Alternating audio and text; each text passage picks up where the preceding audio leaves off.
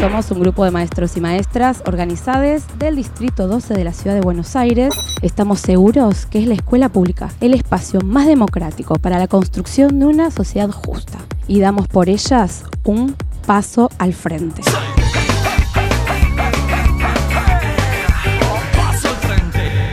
Bienvenidos todos, programa número uno de Paso al Frente, el programa de los maestros y las maestras del Distrito 12. Vamos a hablar con Georgina Jacobe, es madre y es miembro de la cooperadora de la Escuela 15 del Distrito 12, de nuestro distrito. La Escuela Souribes está con una invasión de ratas desde hace más Varios de días, una semana. sí. Hola Georgina. Hola, ¿me escuchan? Ahora sí, bienvenida Georgina, Bien. paso al frente. Una de las respuestas por parte del gobierno tuvo que ver, y decime por favor que es mentira, con que lleven gatos a la escuela. Un poco mentira, un poco verdad. Mirá, yo sé que si esto tarda, algo van a tener que hacer. ¿Y por qué no ponen dos gatos? Le dijo, y la madre esta por poco se muere. Qué fuerte.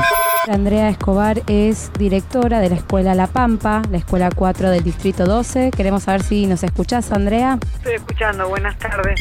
A cuatro años de la pérdida lamentable de Orlando y Rodrigo, niños que, que estaban en la escuela, en tu escuela, no queríamos dejar de mencionar ese hecho trágico. Bueno, que la escuela, obviamente que a nosotros, a todos los que somos parte de esta comunidad educativa, nos cambió. Fue un antes y un después, que mueran dos chiquitos en un taller clandestino. El tema es cómo sigue esto, si de esto aprendemos algo, si los talleres clandestinos siguen, si los chicos siguen viviendo en estos talleres, porque los padres no tienen otra opción. Tenemos un, un invitado de lujo, digamos que arrancamos con todo como debe ser.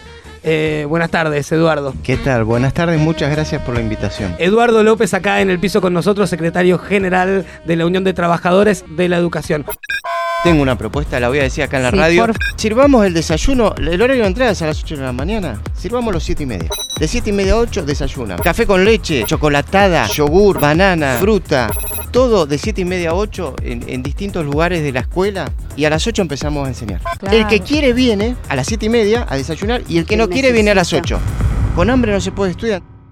Dentro de poco se viene una nueva oleada donde vamos Así a es. recuperar. ¿Dónde te imaginás vos en esa nueva oleada? Me imagino en la organización sindical, en el lugar que los compañeros decidan. Eh, Sí creo que lo que no pueden hacer es cuando se arma la lista decirle a todos los maestros, a todos los trabajadores, a los representantes de derechos humanos, córranse que ahora venimos nosotros. No, no, no, tienen que estar representados aquellos que nos opusimos al macrismo y que tenemos que defender, luchar y profundizar en esta nueva oleada. Seguimos luchando, seguimos enseñando, resistiendo, soñando y transmitiendo por esta hermosa radio.